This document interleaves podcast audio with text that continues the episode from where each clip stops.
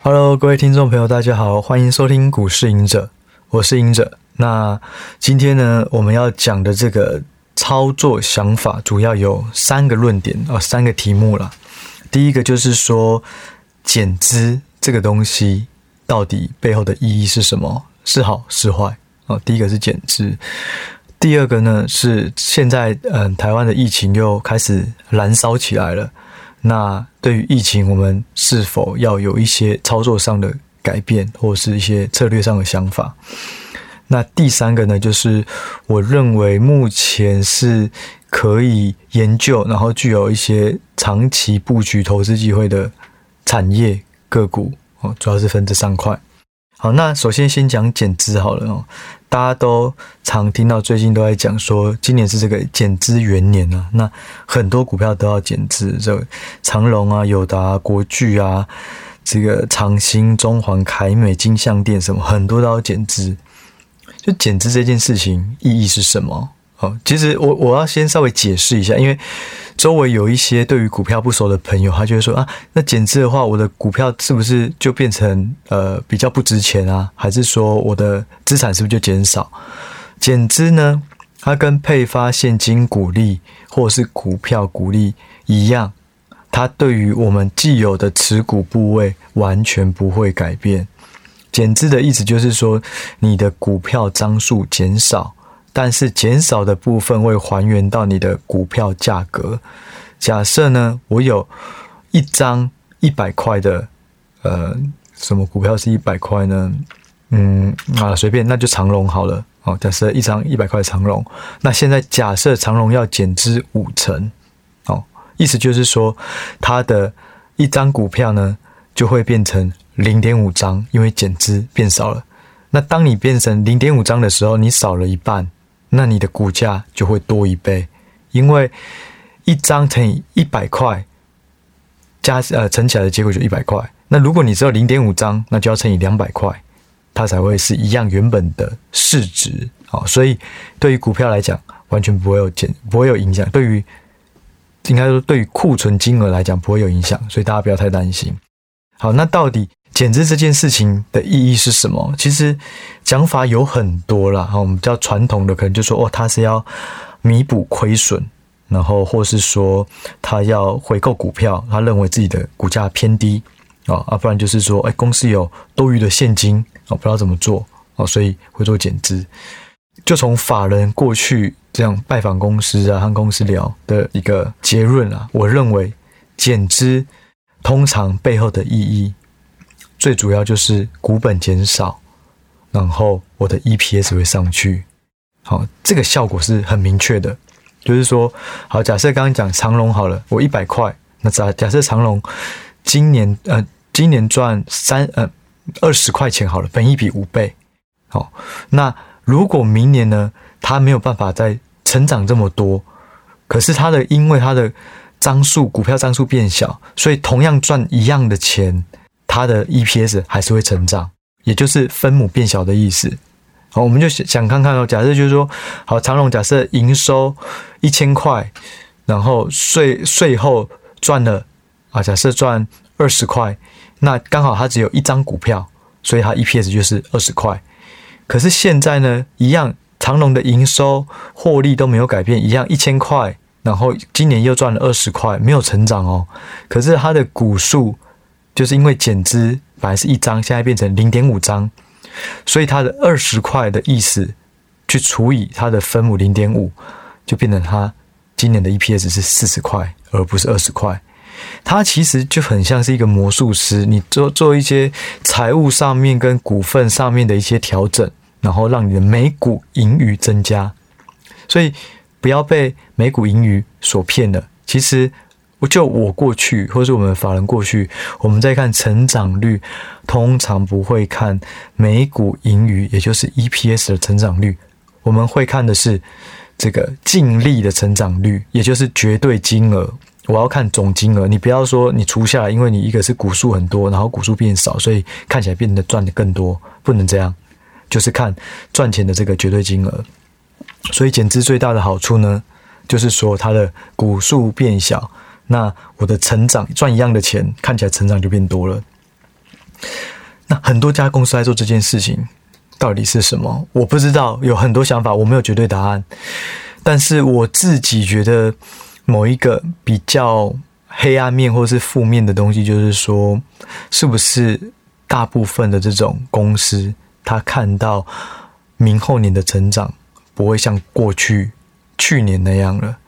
那如果我成长没有办法更高的话，我就只好透过减少股数，让分母变小，所以看起来好像有成长。这是我自己在猜想的，对。那大家可以再去之后注意一下。可是我觉得，就是说，如果是这种的角度的话，这种公司都我会，我反而会扣分啊，因为我认为你就是在告诉我答案，说你可能成长没没有那么高了，所以我要透过其他财务的方式去减去去减少股本啊，所以我自己会会稍微做扣分。对，那再就是说。减资这个东西，为什么他们要做？我觉得某个程度，他们除了是个人的这种，或是管理阶层的一个决策以外，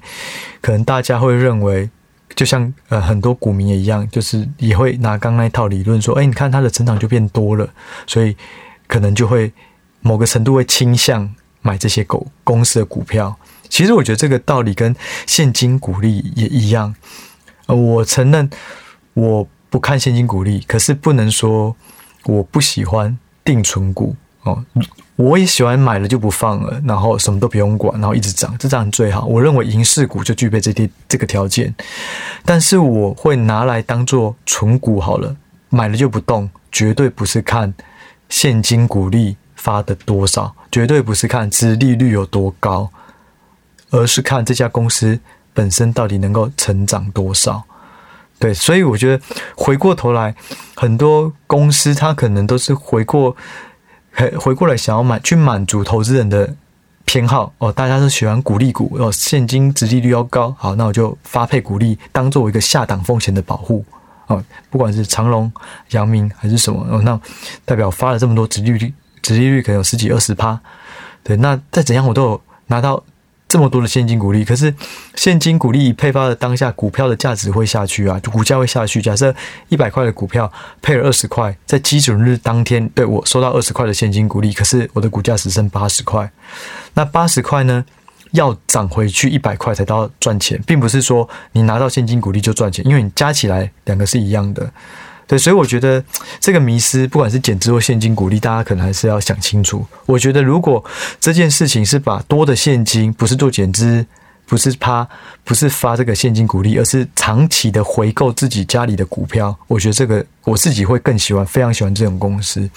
当你现金很多，你认为现在把这些钱拿去扩厂买设备，其实它的风险是大的，你就不会做这件事情。那这些闲置资金怎么办？你可能就是发现发现金股利啊。那我没有投资机会，好，给你们发零用钱。对，那就承认自己的成长性可能相对低了嘛。那第二个就是说，这些闲置资金我来做减资。那也代表是说，你可能认为未来的成长性某个程度来讲是有困难哦，所以你也做这些，那你也做这件事情，所以我觉得那还不如把它放更长，长期定期的回购自己的股票，代表自己家里的股票长期都有都看起来是被低估的，所以你有信心，你跟股东站在同一个方角度，对，我认为这个会更正面。当然了，最后一个就是说现金股利它还是有一个很大的好处。就像我过去有讲到，就是它能够去筛选现金流不好、营运不好的公司，把它选掉。因为你要发现金股利，本身你就要充沛的现金流，所以它是投资人的一个护城河、保护伞，这个绝对是毋庸置疑的。对，所以就就是大致上减资的东西，我稍微有整理了一下，就是说，就以目前来看啊，近期公布减资的股票到底表现如何？其实下跌的跟上涨的差不多。就是五五比，哦，像长荣减资以后是下跌，国巨也是，好乐迪、美容店、十全都是啊，减资后上涨也有，金像店、凯美、巨鹿，所以其实上涨或下跌还是会回到这家公司，它到底基本面好不好，有没有成长性？对，那如果就以过去二零零七年二到二零一六年的统计结果，那时候做这个减资的，实际上你拉长来看，一年后。其实涨跟跌的比率也是五成五成，所以我觉得大家不要太呃太注意注重过度注重这些跟本业无关的这种会计上面的操作，对，我觉得还是回到这家公司会不会成长，股票会不会涨，再决定要不要买。对，这就是第一个减资哦。然后第二个，因为台湾的疫情逐渐升温哦，那我也想说，那那整理一下，到底现在的疫情有没有更恶化？那其实我觉得有两个东西可以去看呢、啊，就是说，如果大家是非常担心，你想要去侦测说市场有没有过度担心或开始恐慌，疫情越来越严重，那你就看两个，一个就是莫德纳或 BNT 的股价。哦，因为我觉得他们会是一个疫情过度紧张的一个宣泄口，大家就赶快去买疫苗股啊什么的。那第二个就是说航运的报价，因为当时候就是因为航运塞港，然后疫情的影响，什么码头工人啊，然后货柜车什么都缺，然后开始塞。所以如果如果大家有预期心态，认为啊疫情会导致很严重的一个发展，那可能莫德纳股价、BNT 的股价就会有一个买盘。那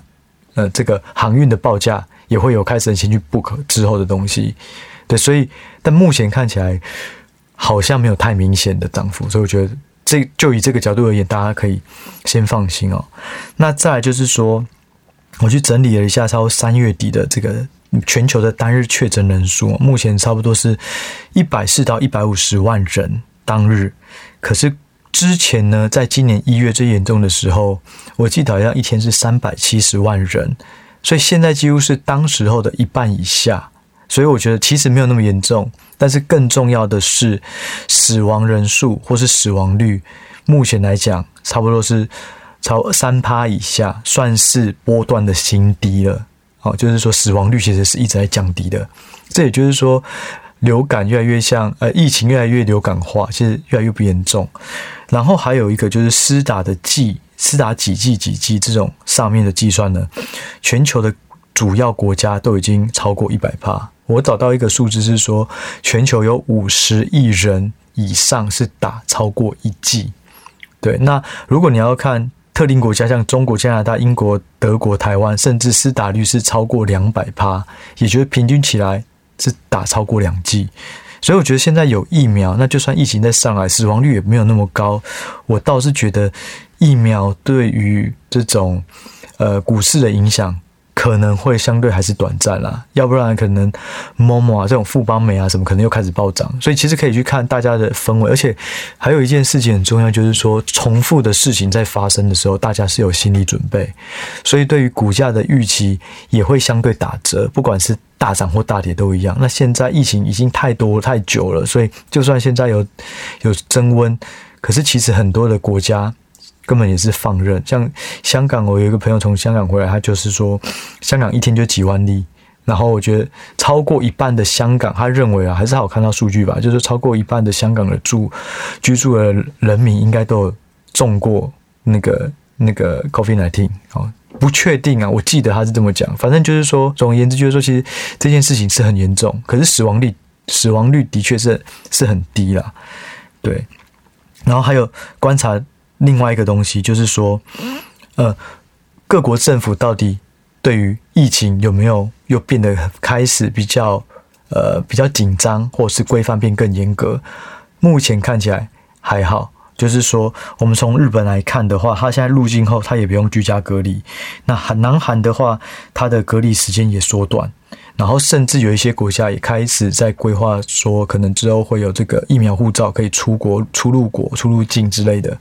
所以，就算疫情的确诊人数没有降很低，可是实际上大家对于它已经开始慢慢淡化。所以，我觉得大家不用过度担心，除非说这个疫情真的死亡率又上升，或是有什么新的变种，那可能再再做评估。要不然的话，我觉得基本上都是还是可以持续找这个比较被错杀或是低估的这个股票啦。对，然后。接下来我再聊一下最后一个，就是说现在有什么产业可以去稍微研究一下。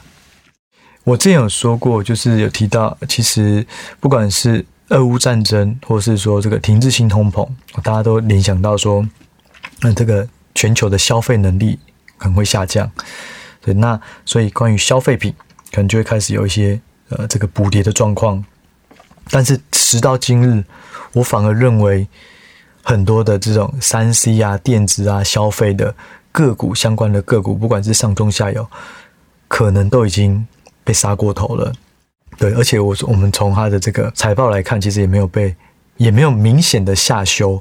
对，所以代表是说，会不会大家又是过度恐慌，然后过度抛售？所以，其实我们每一件事情都没有绝对的好坏，一定都是把现在的事实去和股价做比较。当如果情资性通膨发生可能，然后俄乌战争影响消费，可是它股价还在高档哦，那就是可能就是看空。可是这件事情发生了，可是股价却非常非常的低。搞不好就是买进机会，就是很多事情是一体两面，但是我们心中要有一把尺，知道说这件事情应该会影响的范围，股价有到哪里。如果过度了，反而就是要找机会。好，那如果你不确定会不会马上反反弹，那没关系，你把时间拉长，然后至少用时间去跟它等，只要它基本面没有变差，然后获利也没有下修，市场开始回温，买盘就会进来。对，所以我自己是保持这种状态。那我。现在认为，其实台湾有一些 IC 设计股可以去关注，真的是很便宜哦。我举几个例子哦，但是我举的不代不代表大家马上去买，然后大家还是要去评估、去研究看看。哦，第一个就是呃瑞昱，然后第二个是联咏，第三个是联发科。其实这三家。公司我还是有内心的偏好啦，但是我举例就是说，这三家公司现在非常的便宜，就像我上一集我讲过本益比的概念，我是说的是评价便宜，不是价格便宜，也就是说它的生产力有多少，但是它现在的价格，一个母鸡可以生二十颗蛋，本来值两百块，现在一个母鸡被市场认为它只能生十八颗蛋，可是股价到一百块。那它就很便宜，类似是这种概念呐。啊，我通常会至少会用它的评价去跟它现在做比较。过去啊，瑞昱它的本益比差不多都是介于在十二倍到二十六倍，哦，就是说它 EPS 可能赚一块，可是它是卖二十六块的股票股价。那甚至在去年高峰，它是在二十六倍，可是它现在的本益比确实差不多十一倍多而已。可是它的获利并没有很明显的衰退，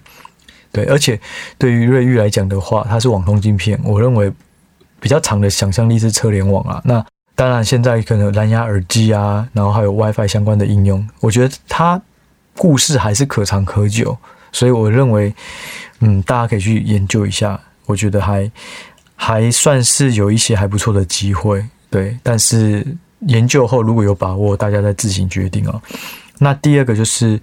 联发科，联发科真的很便宜，可是联发科它便宜也有原因，因为过去大家都在讲它的五 G，然后它的客户主要是中国，可是没想到中国推五 G 的手机进度或是整个规模其实是比较弱的，或是被 delay，所以相对而言，它就被市场稍微唾弃。它现在本益比超十一倍，差不多是这六七年以来的新低哦，十二倍啦，十二倍非常的低。那它去年的高点。到二十六倍吧，对，所以而且它明年还有成长十八，呃，今年还有成长十八趴，所以我觉得如果会成长，股价又杀够低，那也许对筹码很乱，技术线型很丑，短期不一定会反弹，但是如果你拉长时间布局，也许都是有机会。那刚瑞玉，我刚讲它很便宜，我我我我呃，我再补充一下它的成长性，今年的话，市场预估它会成长十二趴，对，它也是有成长。然后也是很便宜，我喜欢就是所谓的错杀，就是说它其实是有成长性的，甚至它实际上产生鸡蛋的数量并没有下降那么多。本来大家以为十八十八颗蛋，诶，其实它只有少一颗是十九颗，诶，可是价格却大幅下跌，这种我就认为就是错杀啦。哦，这是我所谓的错杀。还有一个就是联咏，那联咏主要就是做 IC driver，它的本益比目前是六倍。对，可是 IC Driver 过去的本益比就是比较低，它过去就是会比联发科、比瑞昱还要低，这都是呃过去，因为它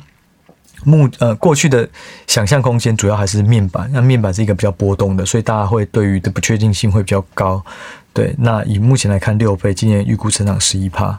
对。那所以大家都可以自己去研究看看。那我认为现在 IC 设计或是 IP 如果有相对的这种跌很深的，可是实际上明后年的获利展望都很好，而且甚至长期还是趋势的我觉得大家可以去留意一下。对，那这大致上就是今天的三个重点。那也希望大家喜欢这一集的内容。那我们就下一个礼拜再见喽，谢谢，拜拜。